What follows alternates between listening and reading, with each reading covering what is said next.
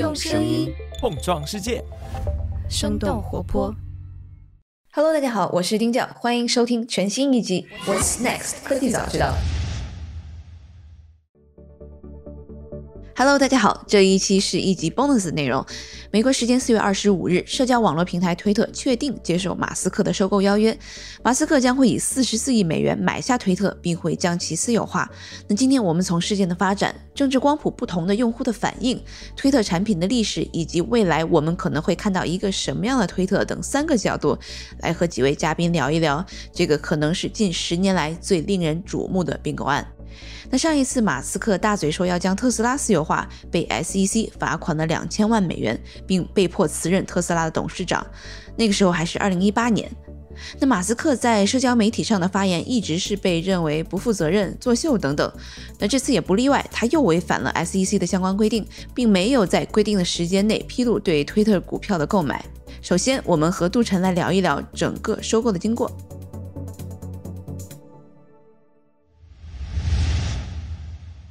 我我记得我之前看到一个，就是之前在 SEC，就是美国证券交易委员会工作的一个人，他对于这个事儿的一个评价，就是说这个。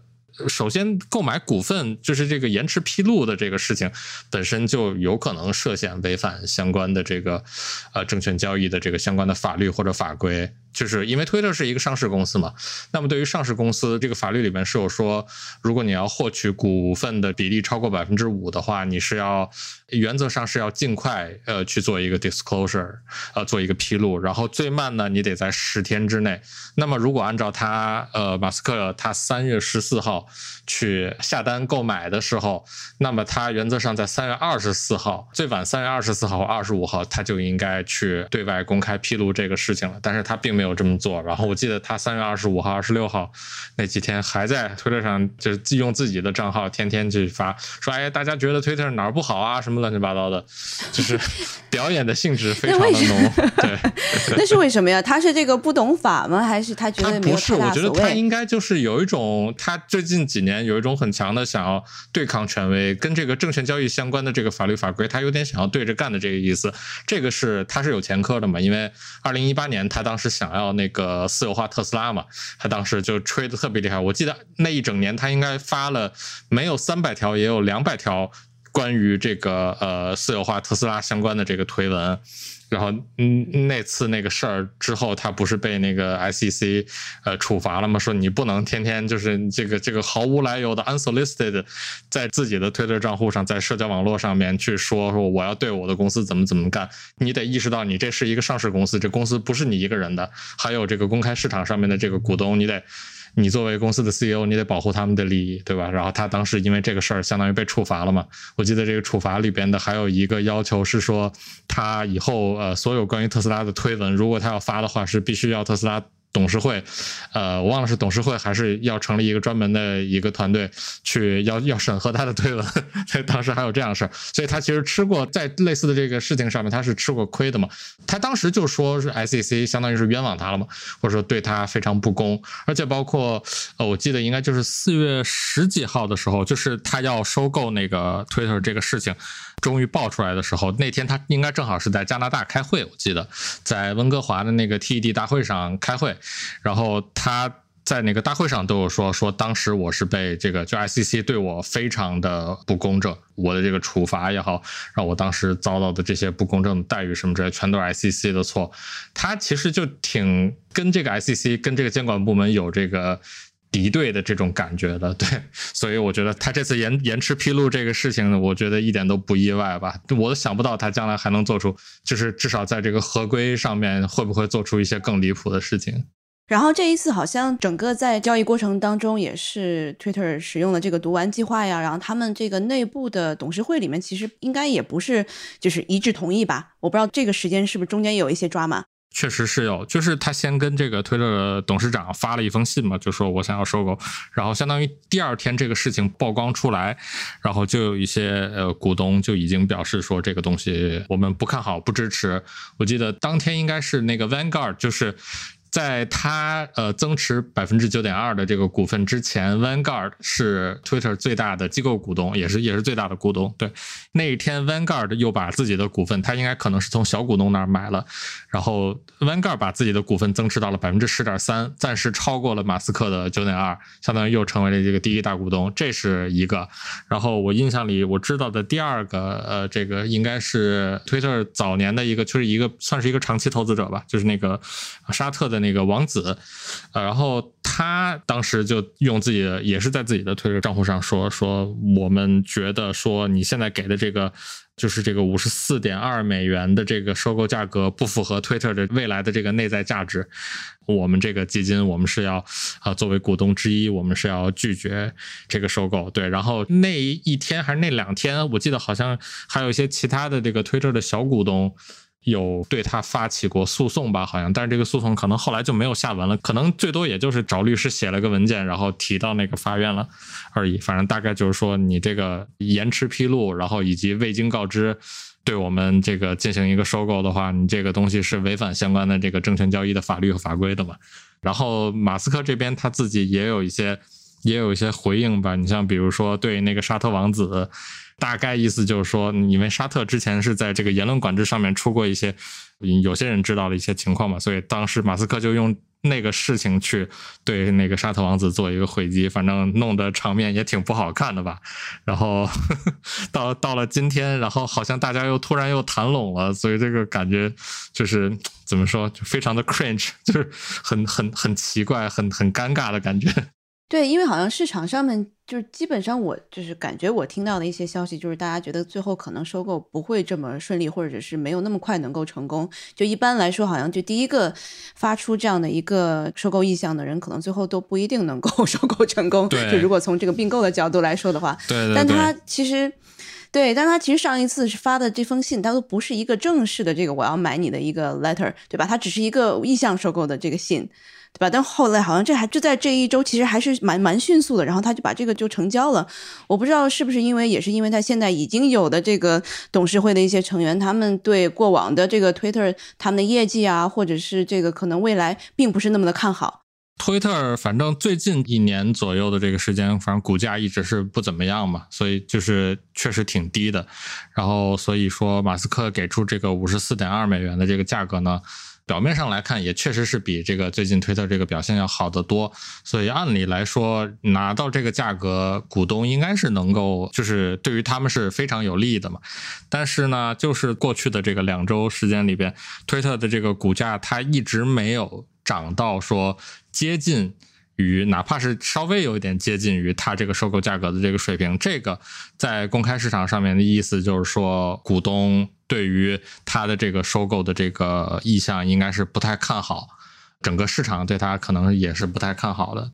但是反正你这个价格毕竟还是比最近 Twitter 的这个呃很长时间的这个股价是要高嘛，Twitter 好像历史最近。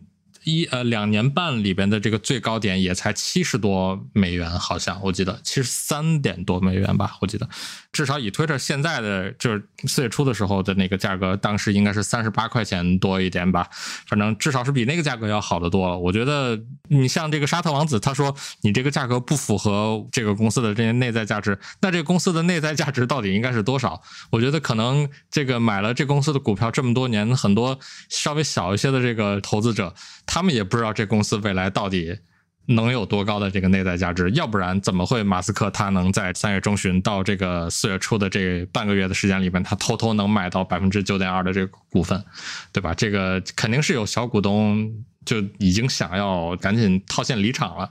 对，就比起可能其他的一些这个社交媒体网络的这样的上市的公司，其实 Twitter 应该是做的。不是很好的，如果这样比的话，它的股价其实一直是没有涨得太多。对，而且可能现在又有很多的其他的这个新的竞争对手出现，就包括可能像是这 Clubhouse 啊，虽然 Clubhouse 最近也不太行了，可能 就可能对对 Twitter 来说，也大家对它的信心也没有那么强了。嗯。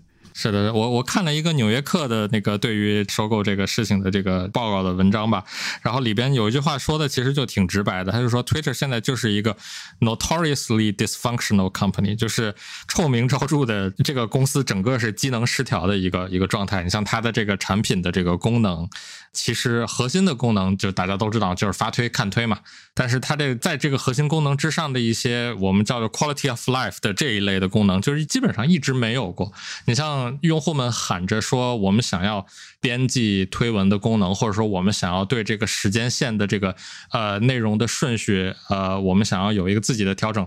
普通用户甚至包括一些核心用户想要这样功能，已经想要很多年了，但是推特一直就是不给做这些功能，然后给出来的这个解释又不是很能够让人满意。然后包括它在一些呃创新类的这种功能，就像你刚才说到的这个音频，呃，我们叫做音频这个房间。呃，是的，这种功能里边，啊，它也是相当于落后于这个 Clubhouse，落后于一些其他的这种竞争对手。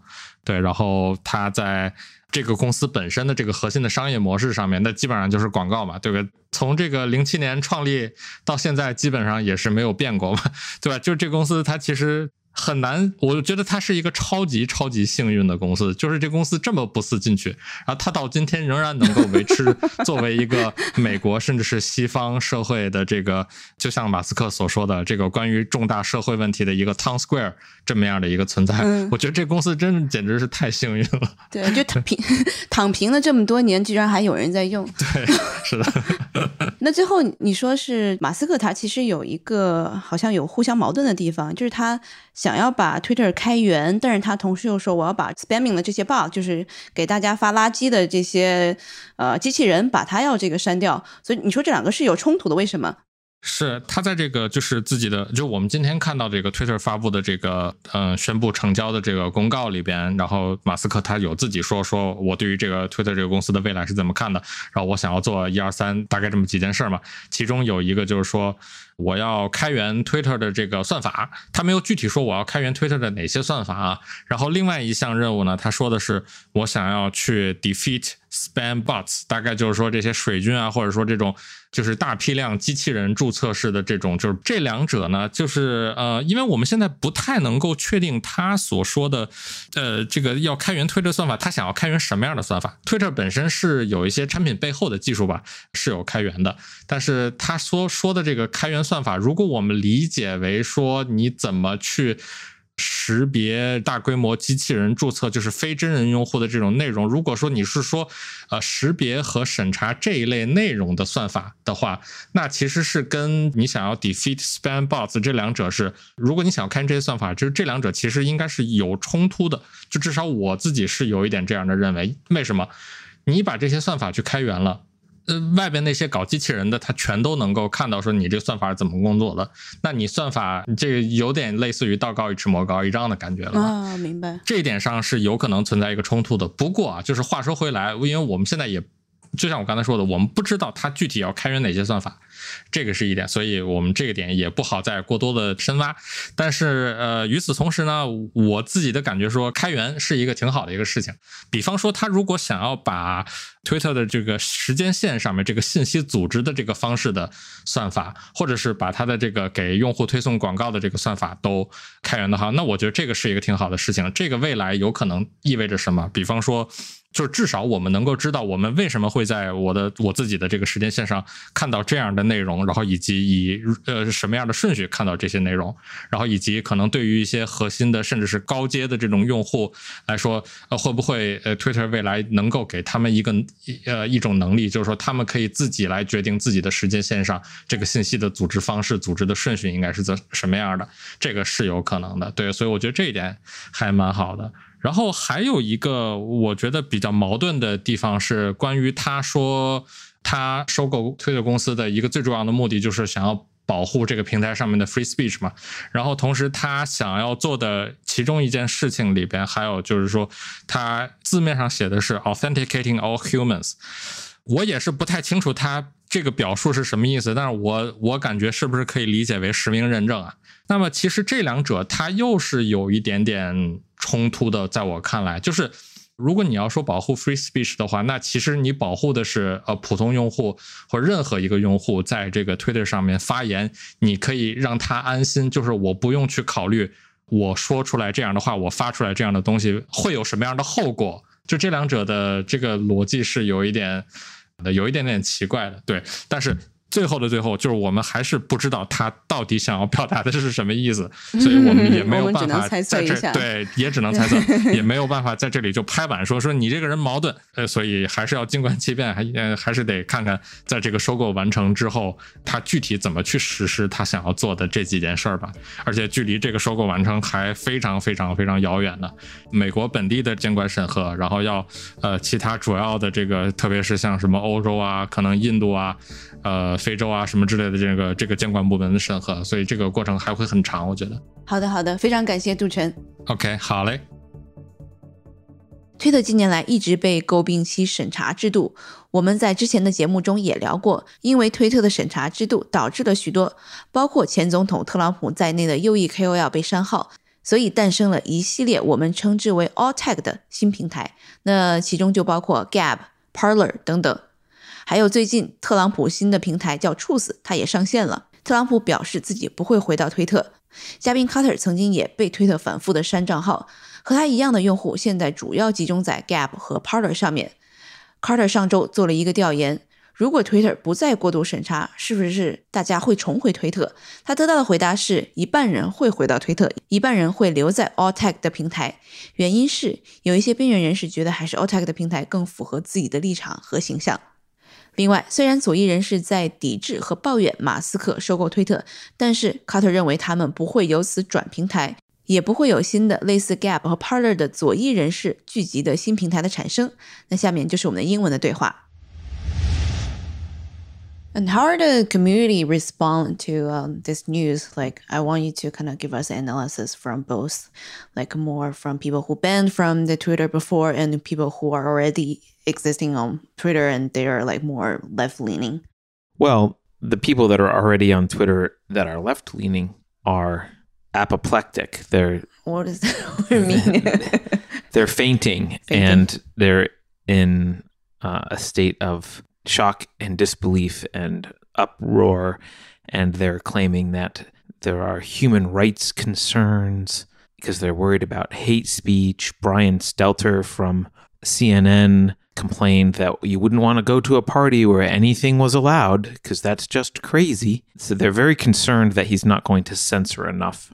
Uh, on the other side, I actually did a last week. I did a poll on Gab asking people who'd been banned from Twitter whether they would return if Elon purchased Twitter. And about half of them said, I'm not returning anyway, screw Twitter. But about half of them said that they would return. Why why not returning to Twitter? What is that? I think they just don't trust Twitter and they don't trust Elon.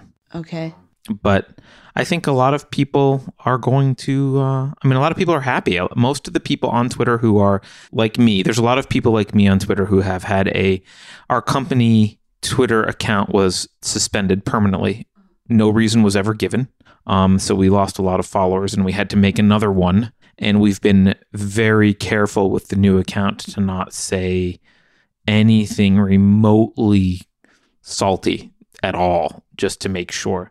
And I think there's a lot of people that are in a situation like ours that have, they're on their second or third or fourth Twitter account. They're self censoring. They're very concerned. You have companies like Babylon Bee, which is a very popular satire. Were they banned before also? They are not even active on Twitter right now because they were banned. They refused to delete their tweet. Now, Elon has been on their podcast, so they know Elon. So uh, I think you will see, I would expect him to restore several accounts, starting with prominent ones like Babylon B. And if he doesn't restore them, I think all of the excitement people have for Twitter's purchase by Elon is going to just evaporate immediately. People expect him to restore accounts. Earlier, you said some people on Gap they just don't trust Elon either. Right? So why does that?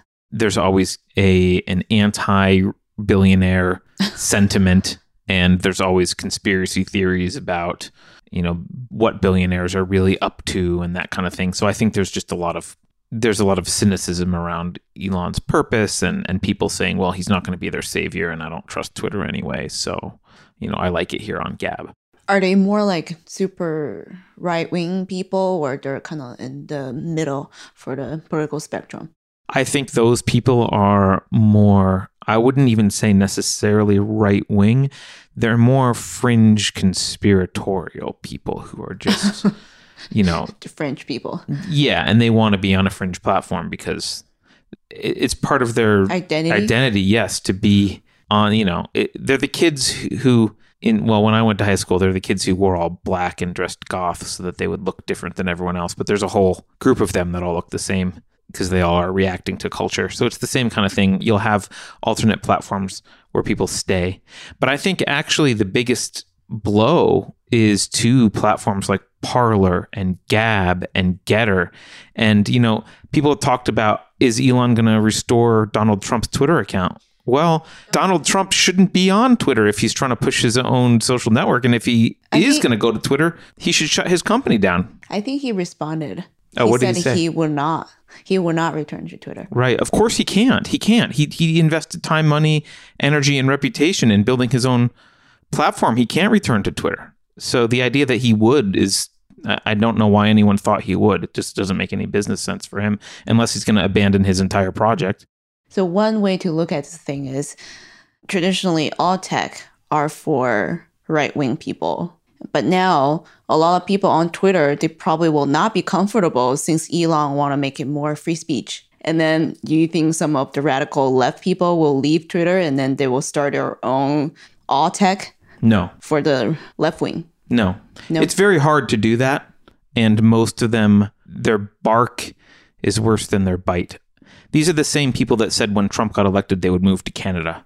I think a, a sum total of zero people moved to Canada, and zero people will start their own platforms. So they're going to whine and complain about it and make a big deal, and they're going to like to criticize him, and then they're going to stay on Twitter like they've been on Twitter. And they're going to be happy because they're not going to get banned from Twitter because he's not going to ban them either.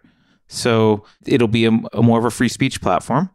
They will whine and cry and lament a lot because people will be able to call them out and make fun of them and you know people that say things they don't like are going to be allowed on Twitter and they're not going to have the protection of Twitter anymore so they'll complain about it but I don't think any one of them is going to do anything substantial like start their own platform. I just that's not going to happen.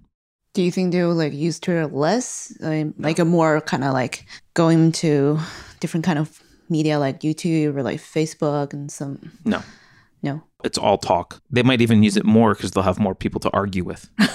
it will be fun for them. They, they'll start to hate on Elon Musk a lot more. People who had nothing to say about him really before suddenly have a reason to hate him. And everything that goes wrong with Twitter or everything they don't like about it, they'll just start blaming Elon and they'll do it on Twitter.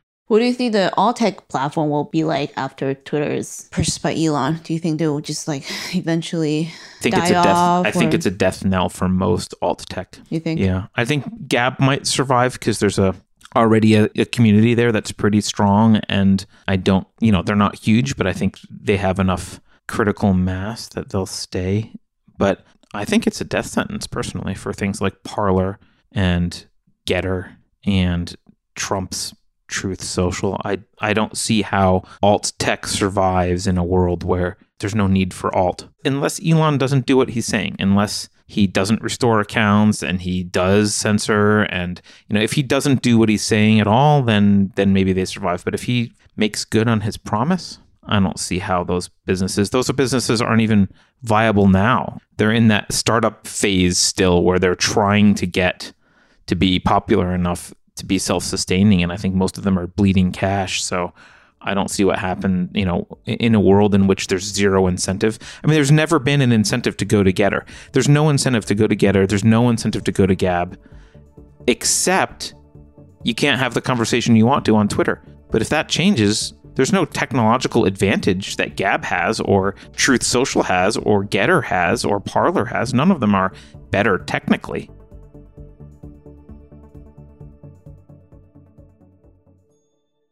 最后这一部分我觉得非常有意思，嘉宾是素基，他是 Mask.io 的创始人，他也是我们之前聊过到的类推特的分布式分散型社交网络 Mastodon 长毛象基金会的最大捐助者。他从产品的层面帮我们分析了未来推特开源会有的几个走向，以及推特历史上为什么从开放到封闭。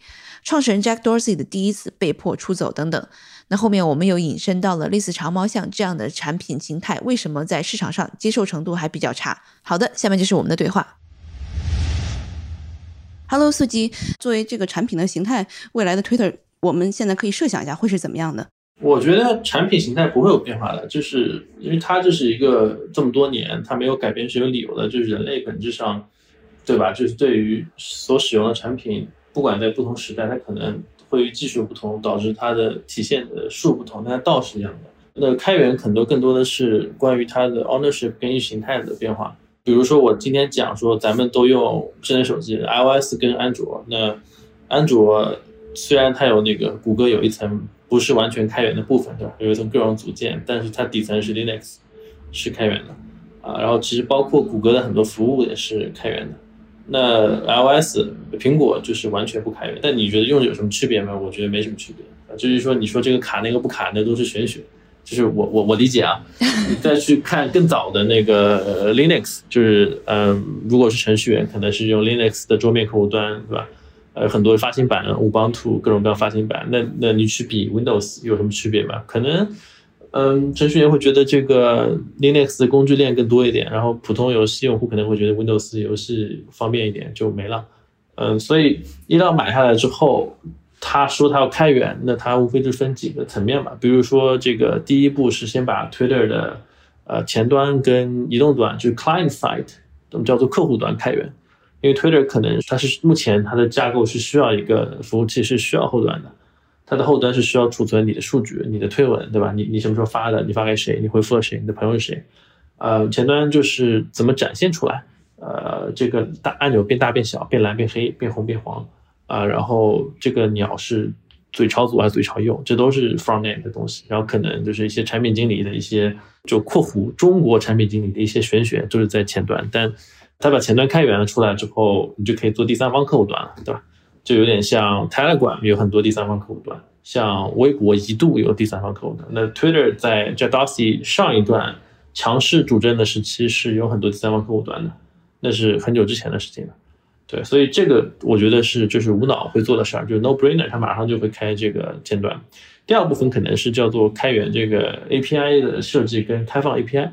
这里面可能涉及到类似爬虫的一些一些这些技术或者一些一些这个思路。就咱们今天如果去做一个非富第三方客户端的话，它马上就会把你的这个 API 的这个权限，就是获取它的呃服务器的数据的权限，或者是去跟它交互的权限给封掉。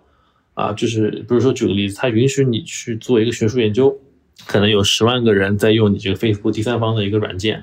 啊，做一个什么学术呃交流，或者是一个企业专门用的一个 Facebook 的一个工具链，啊，但它不允许一千万人用，因为一千万人可能威胁到了 Facebook 的这个信息的这个，或者是它的这个数据里面的这个所谓的呃用户的这个叫做 social graph 社交图谱的这个独特性，对吧？我因为我可以把你的社交图谱给拿出来，或者是我可以在上面做新的东西，那 Facebook 就会干你吧。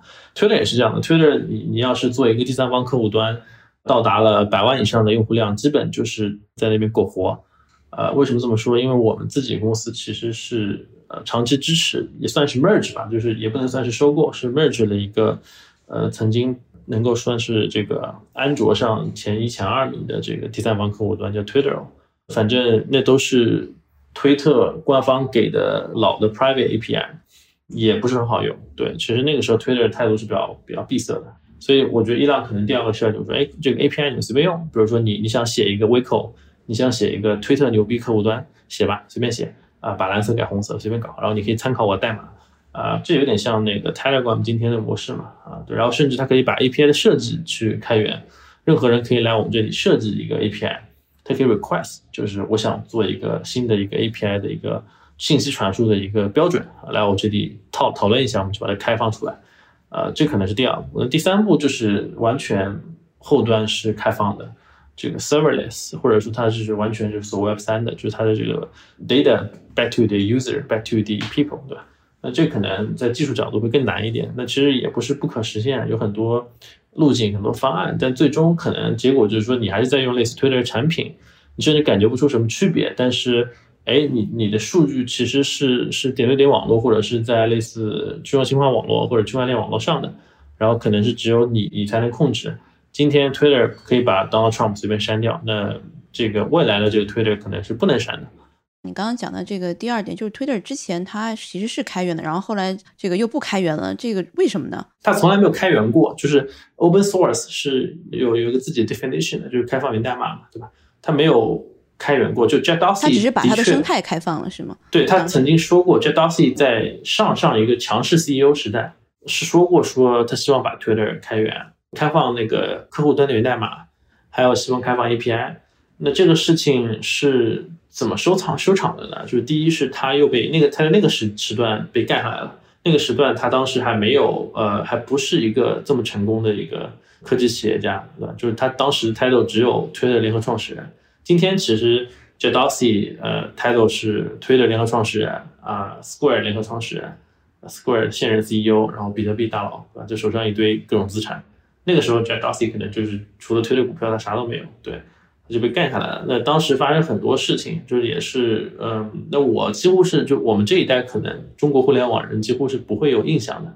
呃如果去研究科技史，可能会看到，就当时有一个 case 叫做 Uber Media v Twitter，那个公司叫做 Uber Media，不是 Uber，是 Uber Media，呃，他就做了很多第三方的客户端，他当时想要收购 TweetDeck，就是 T W E T D E C K，现在是这个 Twitter 官方收购的一个第三方的客户端入口。当年 Twitter 的思路是开放生态，就是咱们可以发明新的功能，其实就是发明新的协议。比如说，我想发明一个新的功能，叫做 Hashtag 话题。话题这个不是 Twitter 公司发明的，是用户发明。用户说：“哎，我我要做个新的功能，叫 Hashtag，就在那个井号键后面加一个话题，比如井号键伊朗有钱啊，井号键 Jack 有钱，对吧？然后这是一个新的话题。那就他的请求，Twitter 这家公司或者说第三方客户端，第三方客户端的实实现者说：“哎，你们能不能把这个 Hashtag 单独列出来啊？不就变成话题列表了吗？就可以做排序了嘛，就 trending 嘛，就有算法嘛。”啊，当然，Twitter 公司就学了嘛，最后就把 Hashtag 这个公司这个东西变成了它自己功能，这是一个开放生态的例子。包括它呃开放了 API，任何人可以做它的客户端。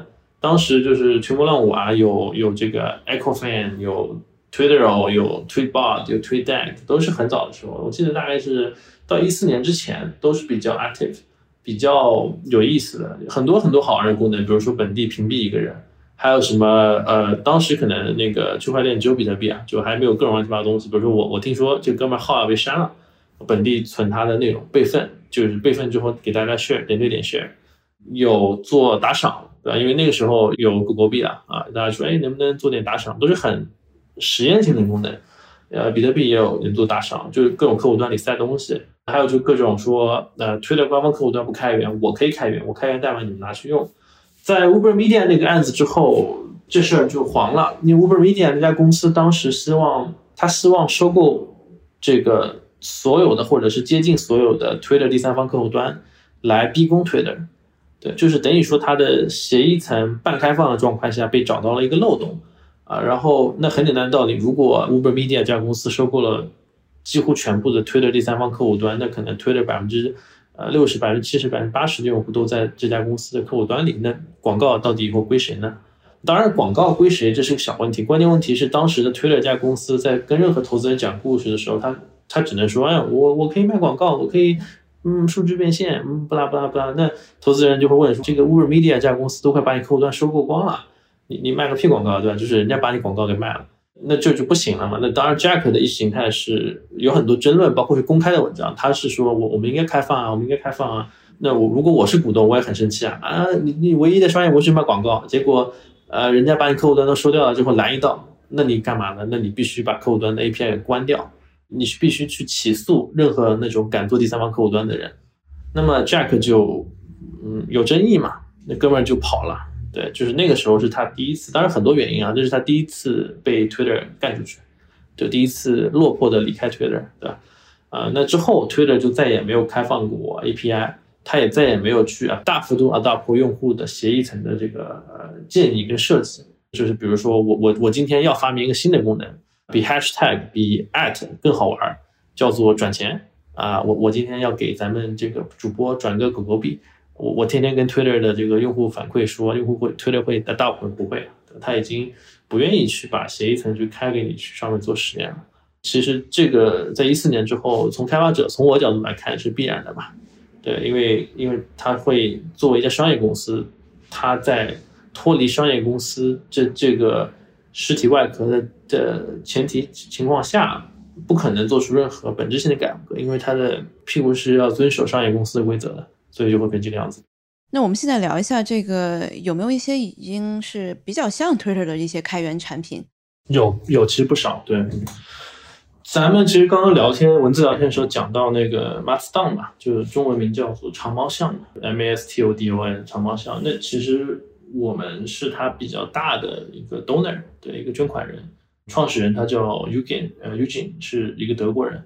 这项目也也是挺挺久了，一六年应该就开始做了。当时也是受到一五一一五年左右那个时候，当时 Jack 被干出去，然后中间有一段时间，大家很需要。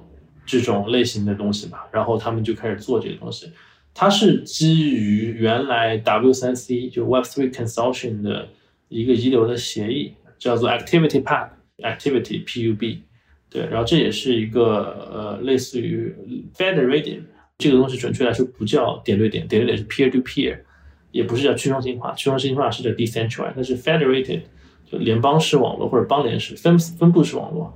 邦联式网络的一个这样的一个协议，但是，嗯，说实话，它并没有很多的用户，因为我们不光是捐款，长期在捐款长毛象这个基金会的运作，我们其实还呃收购了这个它最大的两个节点之一，一个是它的日文节点 mast down 点 JP，就曾经的第二大，现在可能第二、第三大节点，也收购了第五第五大左右的一个节点，叫 mast down 点 Cloud。是一个英文法文区的一个节点，嗯，收购完之后，我们其实也没有做任何商业化运作，就更多的是去呃输血，让它让它不会去去倒闭，去养着它，去去观察嘛。它其实很难去真正达到 mass adoption，对，这当然是有很多原因的。呃，另外一个就是说，其实我我觉得最终用户很难从推特里完全出来，因为它的这个网络效应太强了。但我我觉得是有可能把 Twitter 改造成兼容部分 Activity Pub 的一个巨大的一个协议节点，这是有可能的。呃，那又说回来，说到 Activity Pub 跟这个 W3C，W3C 是这个 Tim Berners-Lee 为代表创立的一个基金会嘛，互联网标准基金会，那已经非常老旧了，它有非常多的基金会的政治在里面，就是这个标准那个标准的，其实它的创新是缓慢的。就打打交道越多，你会越发现它创新是缓慢的。呃，相对来说，你可能会发现说，可能更 Web 三、更所谓年轻的、更有有意思那帮人，他们做东西非常的快，他们的这种创新会非常的积极。对，这是我的观察。但我们还是很支持 Mastodon 的，我们帮他做了官方的 iOS 客户端。应该说，移动端很多代码都是我们去无偿的给他贡献的。咱们如果是有手机。iOS 的话，就搜到 Mastodon 官方那个客户端，就是我们团队去帮他 contribute 的代码是开源的。对，大概介绍一下吧，Mastodon 它是怎么样的？你刚刚只是说到，可能它是一个邦联的这个形式的这样的一个网络，对它可能跟 Twitter 不一样的地方在哪里？然后它为什么是拿来跟 Twitter 来相比、来类比？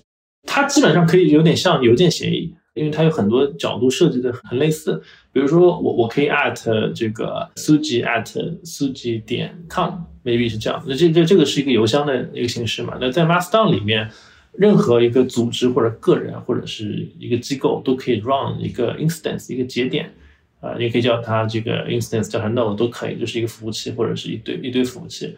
我们可以在上面注册我们自己的号，就比如说我把我的这个邮箱注册给了 Gmail，注册给了 Hotmail，注册给了幺六三，那么它底层通过 Activity Pub 或者说它兼容的一些协议进行通讯。那么我 at 你的时候，比如说苏吉 at 了伊朗 mask，对吧？那苏吉 at 苏吉 .com at 了伊朗 at Elon .com，其实是我们这个苏吉 .com 跟伊朗 .com 之间这个通过 Activity Pub 已有的协议进行通信。所以非常像邮件，咱们其实可能发邮件都会想说啊，这哥们儿是某某 at 某某 com at 某某导是吗？对，那嗯，这里面也有很多好玩的、很有借鉴价值的标准，所以所以所以这块还是非常欣赏它的。嗯，问题是大部分人还是不想要自己去 run 一个 server 的，这个几乎是不可能实现的事情，所以大家会集中在一些已有的 server 里面。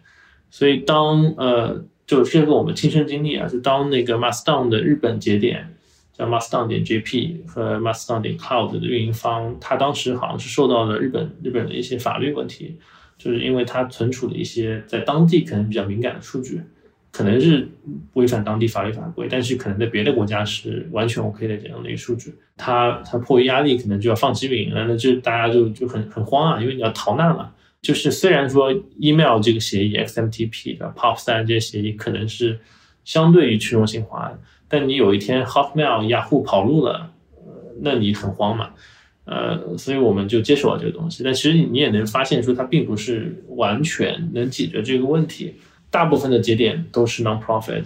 但是说实话，虽然我很支持 NGO 啊，但我觉得在今天的这个社会里面，完全非商业想要战胜商业是很难的。完全非商业不代表它没有商业成分，完全没有商业成分的想要战胜有商业成分、有激励机制的是很难的，所以一直以来都没有特别大的这个理由大家去挪到马斯达，每次都是事件性的。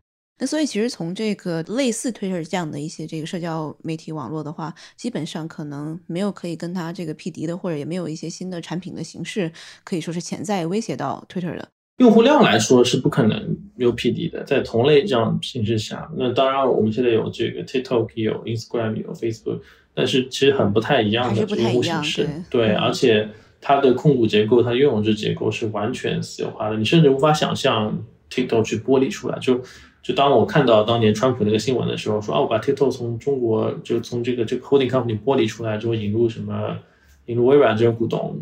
我我觉得当然可能做啊，但是它的中台是一体的，就你你也无法想象说 Instagram 从 Facebook 算法里播出来，嗯，所以这些东西我觉得很难比，很难比。对，当我们谈到说像 Twitter 这样独立的一个这样的产品形态或者这样的一个东西的时候，其实，在那个价格范围内，在那个独立性上几乎找不到。对，可能唯一类似的是 Reddit 啊，Reddit 是美国版贴吧嘛，它也是一个非常漫长的历史，十几年。然后创始人好几个都不见了，有几个跑去当网红了，对对 对，跟跟小跟那个小薇结婚了，对吧？然后干别的去了。然后呢，财团股东比较多，就像是那个 Twitter 的话，Vanguard 股东比较多，它就是那种 Vanguard 的这种先锋，这种所谓 mutual fund 呀、银行啊当股东。这，那个 Reddit 也是类似，对，Reddit 还没上市，Reddit 说要上市，那 Reddit 也也是走出了一条类似的道路。嗯，他在前两年跟去年吧，跟以太坊基金会宣布合作，但但说是说合作，我觉得好像啥都没合作，就啥都没做，就就跟那个 Blue Sky 那个类似，就是我先把嘴炮喊了，喊了之后，我董事会上全是一堆银行的老头，然后跟他说，听不懂，你们不要做广告了，做广告不行了，不要拖数据了，我们这个我们建个国吧，然后大哥就一副你傻了吧，看着你的，呃，合作是合作的，没有做任何东西，他我觉得气质很像。呃，另外就是 Discord，但 Discord 气质也不就不太像了，所以在 Twitter 那个那个生态位上，几乎我看不到其他的，可能有一两个比较像的东西。我觉得影响这个收购或者影响这一些运动里面很大的一个一篇文章是 Protocol Not Platform，这篇大家可以去自己搜一下。简单来说，就是要做协议而不是平台。协议你就要做的像最早的互联网，像今天的那些。